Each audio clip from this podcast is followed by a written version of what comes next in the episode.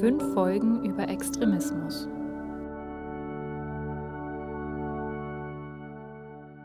Herzlich willkommen zu unserem Podcast über Extremismus und Radikalisierung in Deutschland. Mein Name ist Elisabeth Weid und heute sprechen wir über Islamismus. Mir gegenüber sitzt Cynthia Kassem, er ist Sprach- und Kulturwissenschaftler an der Universität Münster.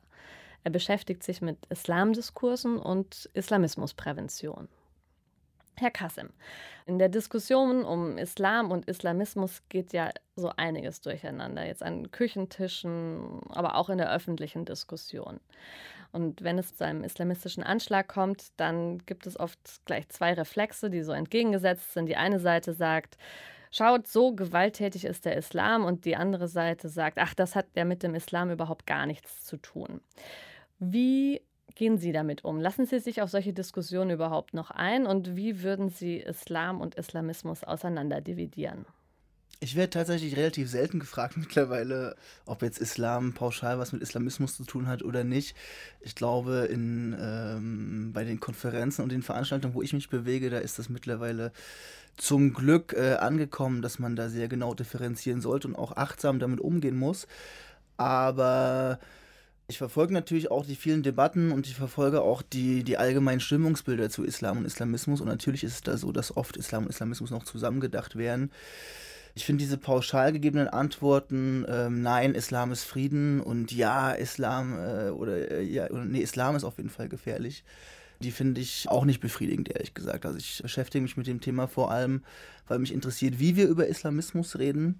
Und eine Erkenntnis äh, ist auf jeden Fall, dass das ein sehr einfaches Reden bis jetzt ist. Das Verstehen an sich gar nicht so sehr im Vordergrund steht, sondern dass viel mit Parolen gearbeitet wird, eben viel mit Pauschalisierung, mit Verkürzungen. Viele Menschen haben eine Meinung dazu, aber richtig in die Tiefe geht es leider oft nicht. Mhm. Und welche Komponente spielt die Religion dann bei der Debatte um Islam und Islamismus? Erstmal ist es natürlich so, dass Islam eine Religion ist und deswegen Religiosität und ähm, religiöses Verhalten, religiöse Praktiken auf jeden Fall in dieser ganzen Debatte eine große Rolle spielen. Dazu kommt, dass Religiosität an sich, glaube ich, heutzutage was ist, wo oft mit Befremden oder auch mit so einer gewissen Skepsis darüber gesprochen wird.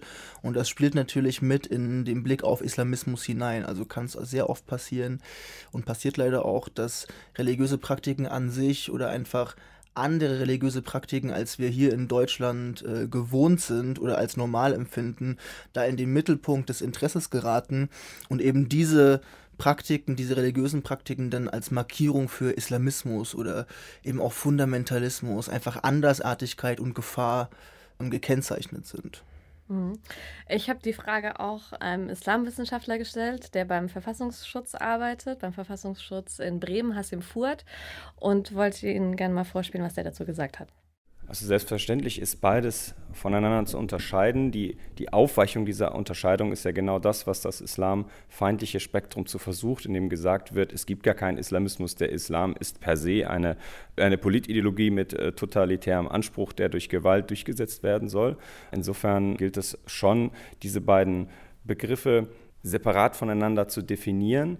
Allerdings sollte man es nicht insoweit als zwei komplett getrennte Entitäten verstehen, also zwei völlig gegengesetzliche Dinge, als dass natürlich der Islamismus ist eine Erscheinungsform einer modernen Islam-Ausformung oder Islam-Interpretation neben unzähligen und deutlich in der Überzahl befindlichen ganz anderen Interpretationen, die auch zeitgleich existieren. Er ist ein Produkt der Neuzeit, er hat sich entwickelt im 20. Jahrhundert. Die Muslimbruderschaft wäre hier zu nennen als erste prominente Organisation 1928 gegründet in Reaktion auf die koloniale Übermacht Europas ist also ganz klar ein modernes Phänomen. Wir können, wenn wir in die Zeit, in die Epochen davor schauen, keinen Islamismus feststellen im heutigen Sinne.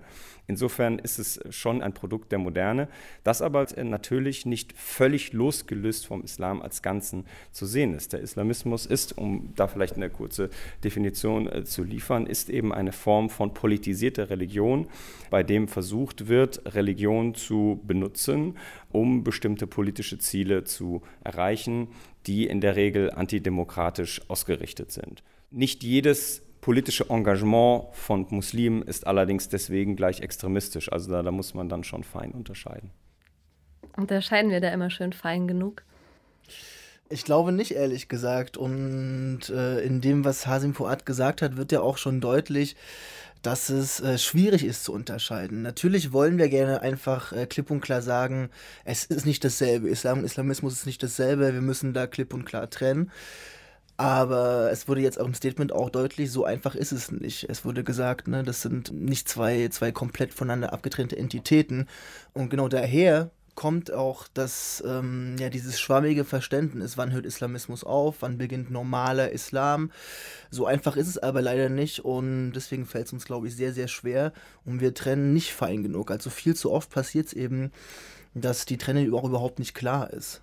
Mhm. Genau über die Frage habe ich auch mit einem ehemaligen Islamisten gesprochen, der jetzt schon seit einigen Jahren wieder zurück aus Syrien ist, auch im Knast war. Es gibt auch ein staatliches Gutachten über ihn, wonach es ein nur noch sehr kleines Rückfallrisiko von ihm gibt und keine Gefahr sozusagen von ihm ausgeht. Und er sagt, er hatte vor Ort auch große Schwierigkeiten, das Gefährliche an der Sache zu erkennen habe mir gedacht, Gott sei Dank, die Leute sind jetzt das Regime los, diese, diese ständige Kontrolle und Überwachung und habe gar nicht gemerkt, dass ich ein Teil dieser Kontrolle und Überwachung bin. Das ist unglaublich, man sieht es nicht. Man denkt immer, andere sind Idioten, andere kriegen eine Gehirnwäsche, ich nie. Aber wenn man dann eine gewisse Distanz zu der Sache hat und es mal Revue passieren lässt, und ich hatte lange Zeit, das Revue passieren zu lassen, dann weiß ich doch eigentlich, dass eigentlich kein anständiger Kerl dort runtergeht. Wenn wir mal ehrlich sind. Und das bringt mich in einem Konflikt mit mir selber. Ich will doch anständig sein. Ich hatte doch eine ganz andere Motivation. Aber ich habe geahnt, was da sein kann. Und ich habe es akzeptiert. Und das ist die Sache, die, die diesen unglaublich bitteren Nachgeschmack immer noch heute präsent macht. Also er war mittendrin und hat keine Grenzen mehr gesehen. Ähm, was ja auch irgendwie verständlich ist. Ne? Also ich glaube, unser Bild auf Islamismus ist ja auch so geprägt von, ja, das ist, ist Gefahr und ist irgendwie eine umfassende Ideologie und äh, Bedrohungsszenario. aber ähm, wie gerade in dem O-Ton auch deutlich wird und wie auch viele andere Augenzeugenberichte und ähm, Rückkehrende aus Kriegsgebieten gesagt haben und wie es natürlich auch in der Propaganda so verkauft wird von islamistischen Organisationen, die stellen sich ja selber hier so hin, als würden sie Frieden schaffen, als würden sie ähm, gegen Invasoren aus dem Westen kämpfen, was aus, aus deren Sicht wahrscheinlich sogar so ist. Ne? Ich meine, äh, es gab ja verschiedene Invasionen, verschiedene Kriegseinsätze, gerade im Mittleren Osten, im, im Nahen Osten die, glaube ich, aus Sicht der Leute dort total unverständlich und auch irgendwie als, ja, als aggressiv wahrgenommen wurden. Und das ist ja auch die Argumentation, die, die sehr, sehr oft vorgetragen wird von, von solchen Organisationen, die dann hier eben auch in Deutschland präsent sind. Die sagen ja nicht, also niemand stellt sich hin und sagt, wir sind die Bösen, kommt zu uns rüber, sondern es wird natürlich immer versucht ähm, zu zeigen, dass man oft auf der richtigen Seite, auf der guten Seite ist. Mhm. Also ich meine, dass der Islamische Staat eine Terrororganisation ist, ist äh, klar. Genau, und die Frage ist für mich, warum wir den Islamischen Staat als Terrorismus bezeichnen. Bezeichnen wir den als Terrororganisation, weil er ein, ein Staatsgebiet geschaffen hat äh, in Irak und Syrien, oder bezeichnen wir den als Terrororganisation, weil er Massen mobilisiert sozusagen und anti-westliche Propaganda hervorbringt? Oder wegen seiner Gräueltaten? In meiner Wahrnehmung machen wir das aus, aus allen drei Gründen. Ja, wir, wir sagen irgendwie, der, der Staat, die, die machen einfach einen Staat. Gerade die Region, ja, die Levante und Irak und Syrien, ist aber davon gekennzeichnet, dass da in der Vergangenheit auch einfach so Staaten gemacht wurden. Das war ja auch ein Grundargument des islamischen Staates zu sagen, wir wollen diese von fremden Menschen gemachten Grenzen nicht über unsere eigenen Grenzen. Ähm, das Argument, dass äh, der islamische Staat anti-westlich eingestellt ist sozusagen und Propaganda betreibt, das kann ich schon eher teilen und aufgrund der Gräueltaten macht es für mich am meisten Sinn, den Islamischen Staat zu sagen, als Terrororganisation oder einfach als ja, äh, kriegsverbrecherische ähm, Miliz oder wie auch immer zu bezeichnen. Sie haben zu islamistischer Propaganda im Netz geforscht und wie man Menschen dagegen immunisiert. Was gibt es denn da für Möglichkeiten? Also ich habe mir vor allem verschiedene Propagandamaterialien und vor allem Videos eben angeschaut. Äh, vor allem deutschsprachige, aber auch ein paar arabische, manche englische auch, um einfach so ein bisschen äh, Vergleichbarkeiten zu haben. Und auffallend ist, dass die meiste Propaganda überhaupt nicht erkennbar ist als Propaganda. Und auch das kam ja gerade schon in dem O-Ton, dass es äh, total schwer ist, es überhaupt zu erkennen. Ich habe einen ganz interessanten Test auch oft gemacht in äh, Workshops und Seminaren, die ich mit äh, Multiplikatoren und äh, Pädagogen und so weiter mache. Und wenn ich denen so ein paar Propagandavideos gezeigt habe, dann fällt es sogar erwachsenen Menschen schwer, das als Propaganda zu identifizieren. Es gibt Videos, da haben sogar in meinen Workshops viele Leute gesagt, ja, ich kann mich damit identifizieren, das stimmt ja eigentlich auch und so weiter. Und wenn Kannst man du das, ein Beispiel sagen? das sind vor allem dann Videos irgendwie von, von Gruppierungen wie Generation Islam, wo ja auch nicht so hundertprozentig klar ist, zu wem die eigentlich gehören. Es wird immer gesagt, die sind nah und Hizb ut-Tahrir ist auch eine relativ spezielle terroristische Organisation, die mit bisschen anderen Mitteln arbeitet, aber in Deutschland eben sehr präsent ist. Und das sind dann so Videos, wo einfach allgemein über Ungerechtigkeit zum Beispiel gesprochen wird. Wo gesagt wird, ähm, ich erinnere mich an ein Video, da ging es zum Beispiel über, wie viele Bomben wurden eigentlich über Irak abgeworfen, über gezielte Tötungen mittels Drohnen, über zivile Opfer und so weiter, wie über zivile Opfer gesprochen wird. Und ich kann durchaus nachvollziehen, dass dann, wenn man das Video zum ersten Mal sieht, dann überhaupt nicht deutlich wird, wo ist eigentlich das Islamistische. Und das ist ja auch Teil der Strategie von so einer Organisation wie Generation Islam. Und wo ist dann Ähm, das Islamistische? das Islamistische ist, wenn überhaupt, in solchen Videos zwischen den Zeilen oder das Islamistische kommt dann, wenn man eintaucht in, äh, in solche Plattformen oder in solche, in solche Gruppen, dann kommt das Islamistische irgendwann. Da wird eingeladen, da wird mit sehr, sehr, eigentlich sehr, sehr anknüpfbaren und nachvollziehbaren Argumentationen versucht, Menschen irgendwie in die Gruppe hineinzubringen. Was halt gemacht wird in solchen Videos ist, dass sehr oft Positionen anderer muslimischer Menschen zu diesen, zu diesen Themen wie Ungerechtigkeit verschwiegen werden, sodass sozusagen Hizb ut-Tahrir oder Generation Islam als einzige Alternative sozusagen dargestellt wird. Also wenn du was dagegen machen willst, gegen die Ungerechtigkeit, wenn du dich äh, empören willst gegen gezielte Tötung, dann komm zu uns. Und das ist die Gefahr. Und da ist aber auch, finde ich, das Allerwichtigste zu zeigen, dass es nicht darum geht, das Argument per se zu entkräften. Also ich würde nie ein simples Gegennarrativ oder eine Gegenerzählung vorschlagen, die sagt, nee, es ist ja gar nicht so ungerecht, Leute gezielt zu töten oder die Bomben mussten geworfen werden oder äh, bestimmte Kriege sind nun mal gerechtfertigt oder es ist ja alles gar nicht so schlimm mit dem Rassismus in Deutschland, sondern meiner Meinung nach müssen wir versuchen, gerade in der politischen Bildung, die Alternativen aufzuzeigen, die uns wichtig sind. Und für mich sind das zum Beispiel Projekte, wo tatsächlich auch sehr, sehr kritisch mit genau solchen Sachen umgegangen wird, aber eben aus einer Perspektive, die ähm, nicht irgendwie gleichzeitig Abwertungsmechanismen reproduzieren. Ja. Hören wir uns noch mal was von, nennen wir ihn Elias an, dem ehemaligen Islamisten. Sein erster Schritt ging gar nicht über Propaganda, sondern er war ein Gestrauchelter, wie er sagt, und dann kam der Islam. Ich hatte mein Leben so meiner Meinung nach damals ein bisschen an die Wand gefahren, was aber nicht so war. Ich habe es nur in dem Moment so wahrgenommen. Ich habe einfach einen Bruch mit meinem damaligen Leben gemacht. Ich, ich habe ziemlich viel Drogen genommen, so ziemlich alles. Das war einfach zu viel. Und ich habe einen Cut gemacht. Und ich wusste nicht direkt, was ich machen sollte. Ich bin zum Arzt gegangen, da meinte hier, es gibt eine Entgiftungsstation. Da habe ich gleich gedacht, okay, da wirst du als Junkie abgestempelt, will ich nicht. Und ich bin so ein bisschen, ein bisschen rumgelaufen. Und komischerweise war gegenüber von da, wo früher unser Haus gestanden ist, heute eine Moschee. Das war für mich Design, also ein Zeichen, okay, geh da rein. Und dann bin ich tatsächlich so rein und habe mir gedacht, boah, ich fühle mich echt fehl am Platz. Aber ich wurde sofort irgendwie aufgenommen. Das hat die keinen Funken interessiert, wie ich aussehe. Und ich wusste, ich sehe falsch aus. Die, die ganzen Leute sehen anders aus. Das hat mir so ein Gefühl gegeben, das mir so ein bisschen gefehlt hat. Dieses, hey, du bist aufgenommen, egal wer du bist. Und dann bin ich öfters dorthin gegangen und dann habe ich gemerkt, dass der Prediger ein Deutscher ist. Und er hat gemeint, ein Arzt kann dir natürlich helfen, aber deine Seele ist krank. Das ist, du suchst nach etwas, du suchst nach Halt. Und wenn deine Seele krank ist, mach eine Pilgerfahrt. Ja, soweit ja eigentlich noch nicht sonderlich verfänglich oder gefährlich. Allerdings hat er dann diese Pilgerfahrt gemacht und auf dieser Pilgerfahrt jemanden kennengelernt, der ihm dann Fotos aus Syrien gezeigt hat von zerbombten Häusern und eben genau diese Problematiken aufgezählt hat, von denen Sie gerade erzählten und als Lösungsmöglichkeit eben eine dieser verschiedenen Terrororganisationen genannt hat, zu denen er dann auch gegangen ist mit 23. Ähm, kurz noch zu seinem Hintergrund, er hat ähm, syrische und libanesische Wurzeln, kommt aus einer muslimischen Familie, hat aber selber eigentlich nie diese Religion praktiziert, sondern erst da dann den Schritt gemacht. Keine Frage. Eindrücke. Gedanken.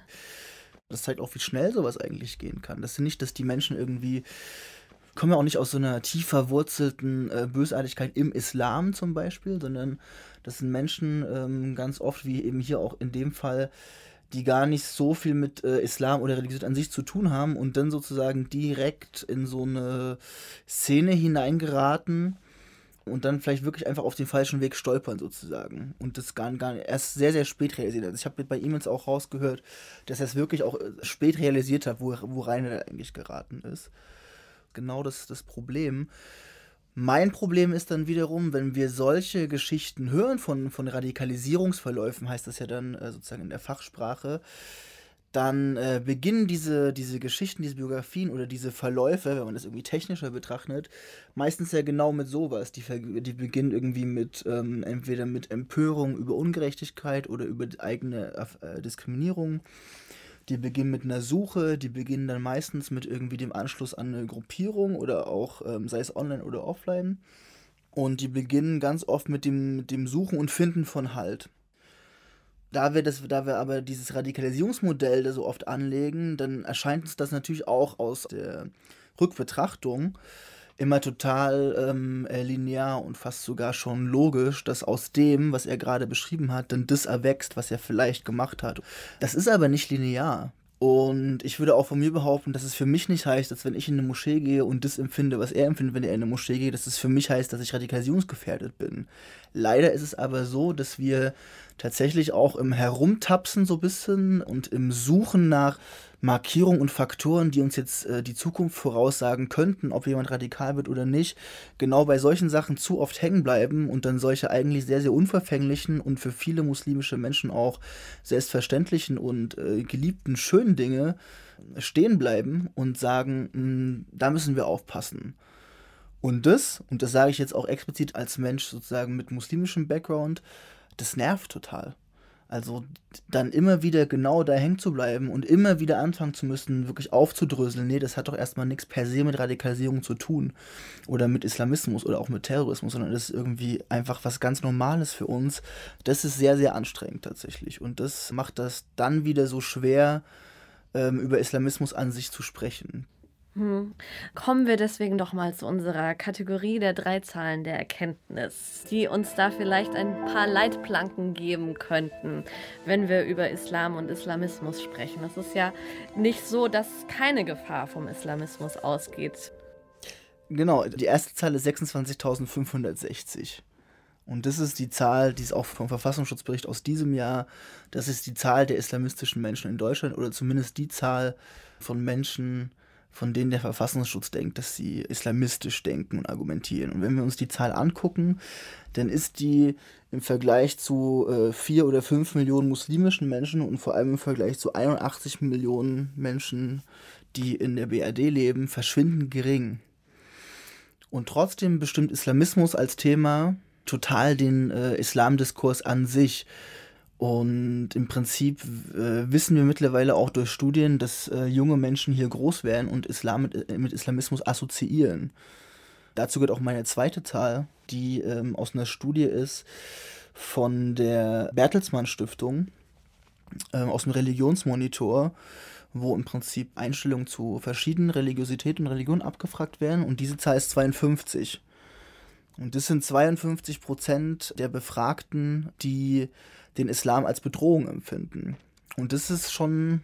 In Deutschland jetzt. In Deutschland, genau. Und das ist eine große Zahl, finde ich. Ne? Also, wenn die Hälfte der Menschen Islam als Bedrohung empfindet oder bedrohlich, wurde tatsächlich abgefragt, dann sollte uns das echt zum Nachdenken bringen. Und für mich gehören diese zwei Zahlen schon mal unmittelbar zusammen.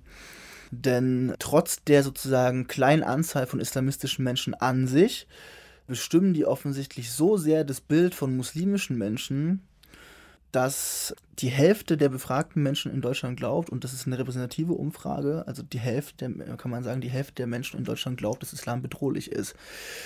Dann ist natürlich die Frage, hat das was damit zu tun, dass alle Menschen denken, dass Islam ist äh, Islamismus, also ist es nur eine Falschwahrnehmung der Zahl, oder hat das was damit zu tun, dass irgendwie an sich antimuslimisch-rassistische Einstellungen so tief verwurzelt sind?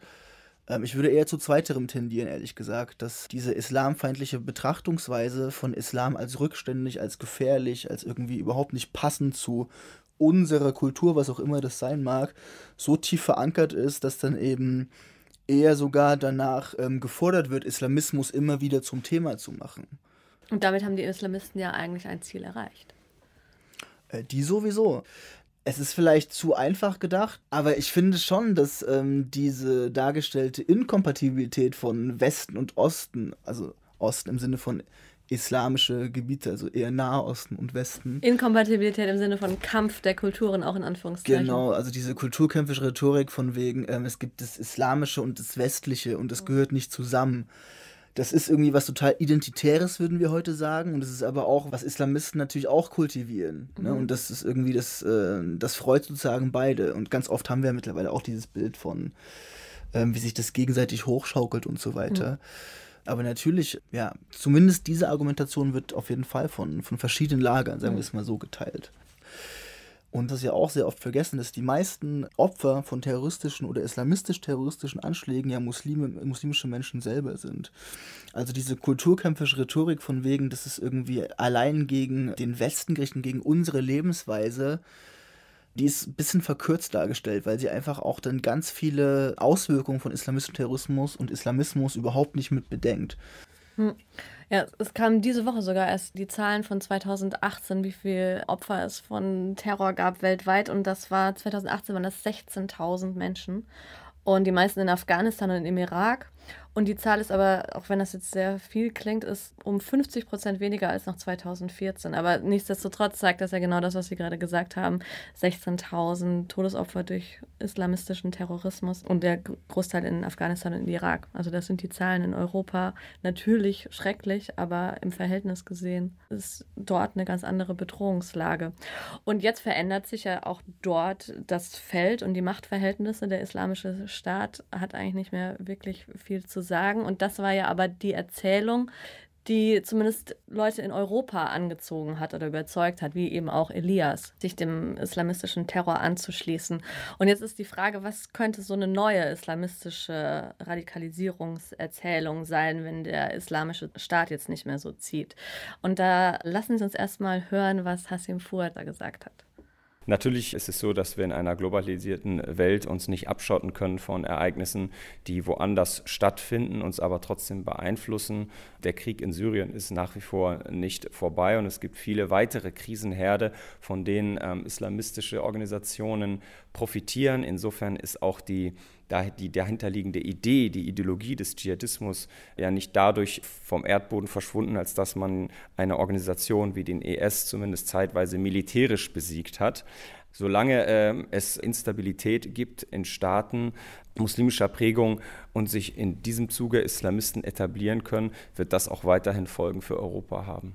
Die Gründe, für die zur Radikalisierung äh, vieler geführt haben, sind ja nach wie vor vorhanden, eben Ausgrenzungserfahrungen, Diskriminierungserfahrungen, aber eben auch persönliche Schicksale. Man darf Radikalisierung nicht auf den Faktor Diskriminierung äh, verkürzen, das wäre falsch.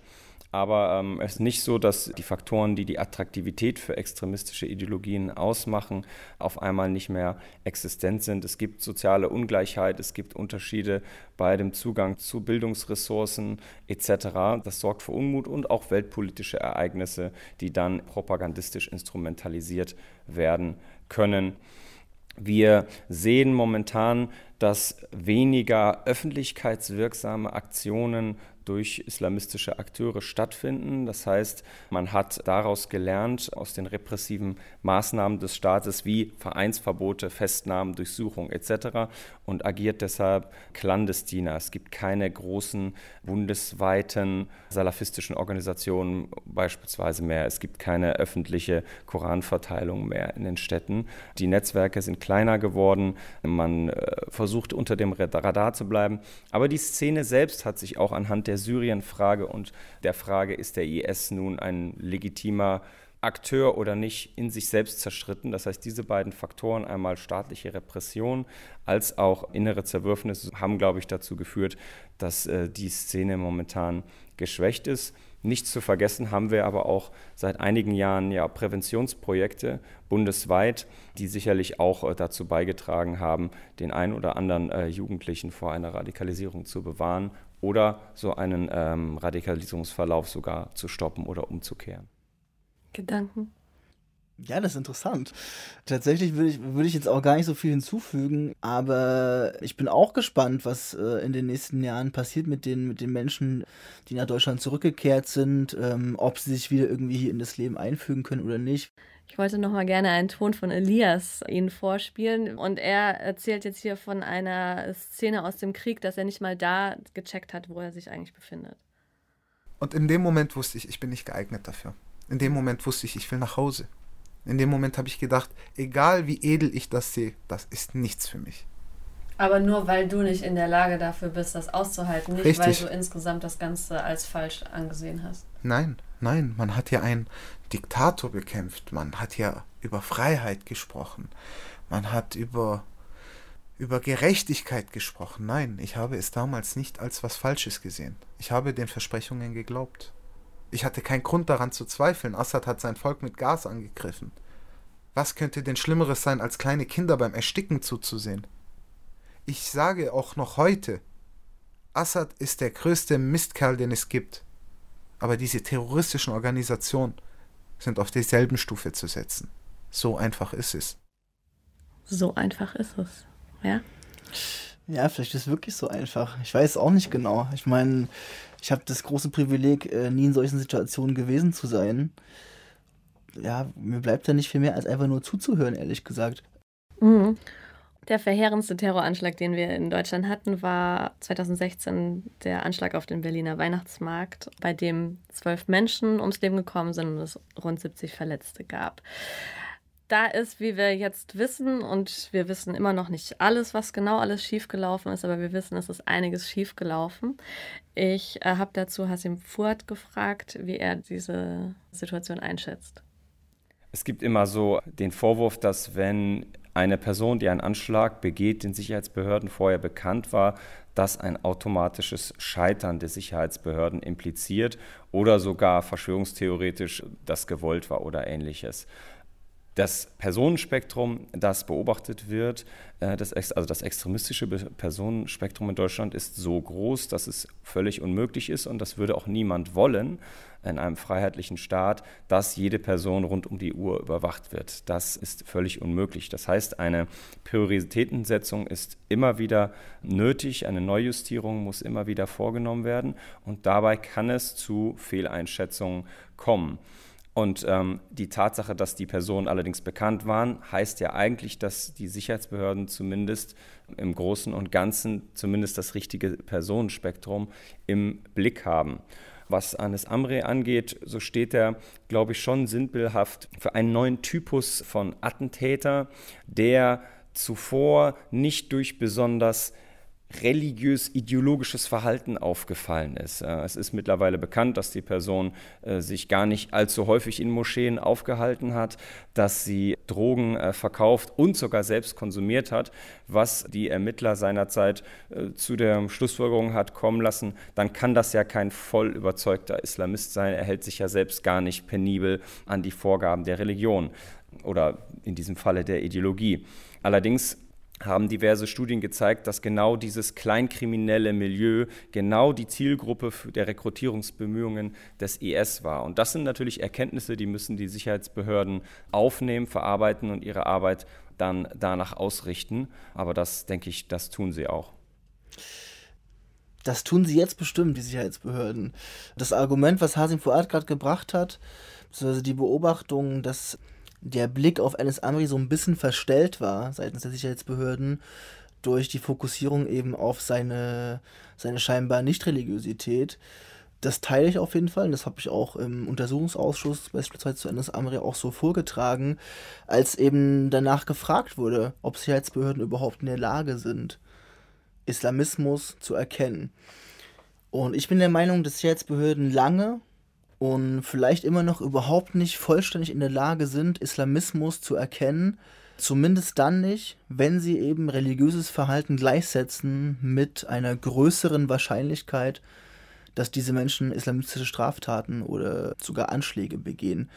Eines Amri ist leider wirklich ein, ein trauriges, aber, aber gutes Beispiel dafür, dass der Blick, wie gesagt, eben verstellt war auf diesen Menschen.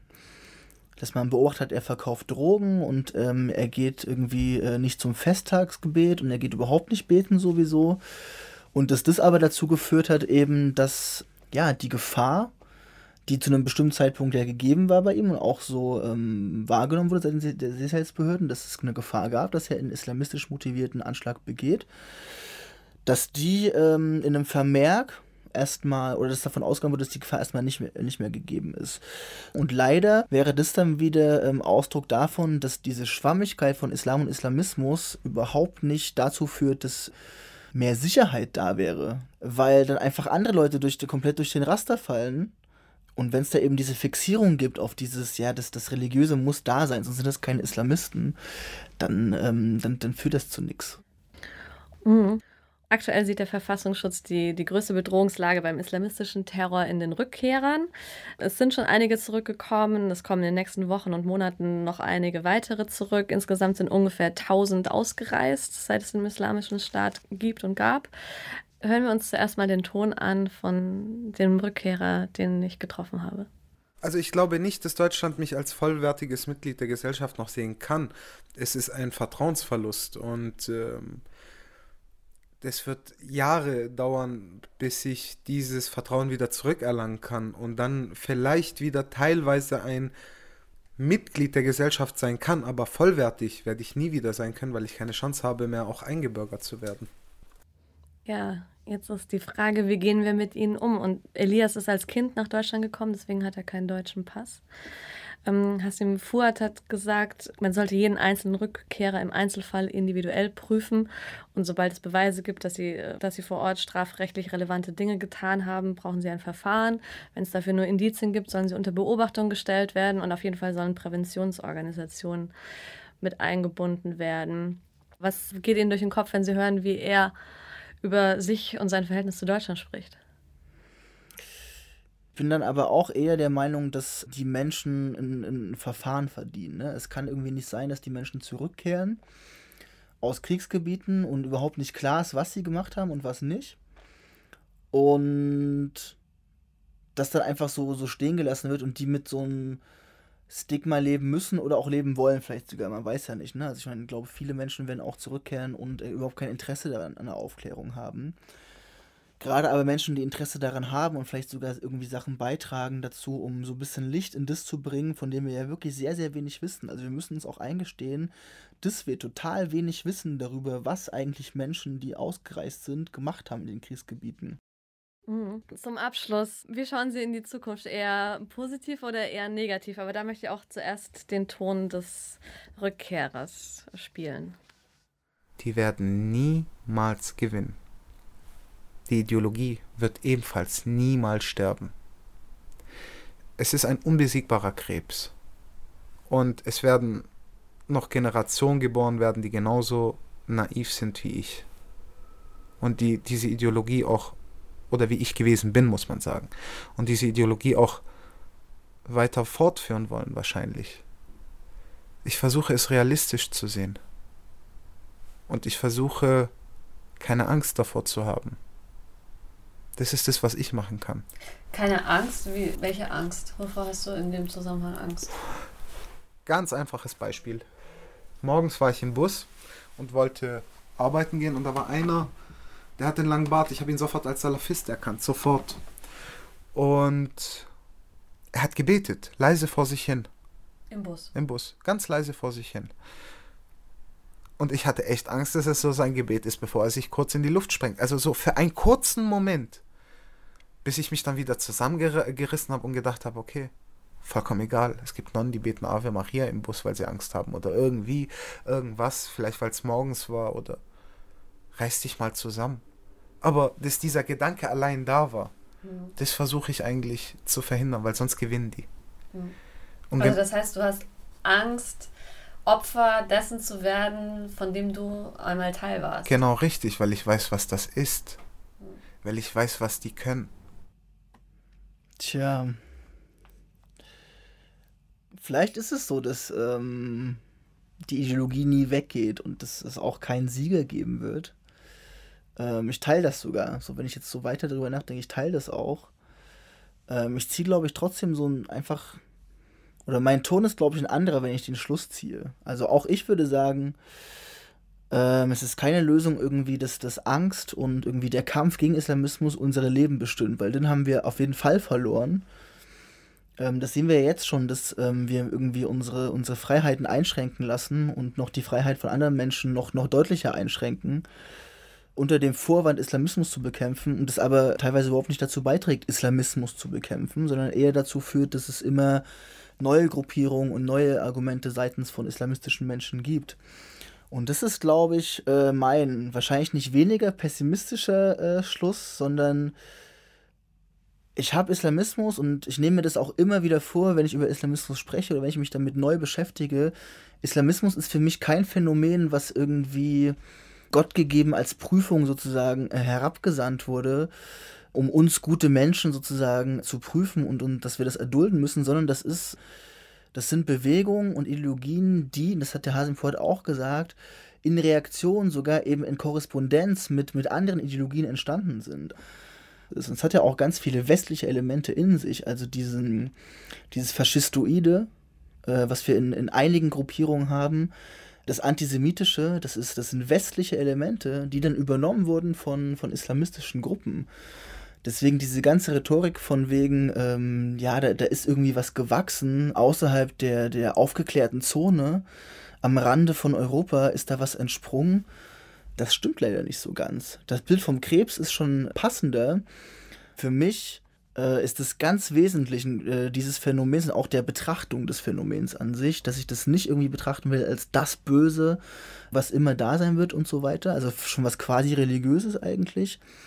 Sondern das ist genauso, wie wenn ich darüber nachdenke, ähm, wo meine Schuhe gemacht wurden oder meine Hose, äh, in was für kapitalistischen Verhältnissen wir zum Beispiel leben oder wie der Planet zerstört wird, das sind Gedanken, die will ich auch gar nicht wegdrücken, ehrlich gesagt, sondern ich will mich einfach bewusst damit auseinandersetzen und versuchen, was ich irgendwie so im Kleinen äh, dagegen tun kann. Und das ist auch das, was ich zum Beispiel in Workshops und Seminaren dann immer versuche zu vermitteln. Es gibt schon sozusagen äh, eine gewisse Möglichkeit des Widerstands, äh, sich dagegen zu erwehren, in solche Gedanken zu verfallen, von wegen, ach, das ist so, dagegen können wir nichts tun. Ich glaube, irgendwie alle Menschen können was dazu beitragen, dass ähm, Islamismus ein Stück von seiner Faszination sozusagen ähm, genommen wird, einfach indem zum Beispiel hier dafür gesorgt wird, dass es ein bisschen gerechter zugeht. Sinjam Kassim, vielen Dank für das Gespräch. Dankeschön.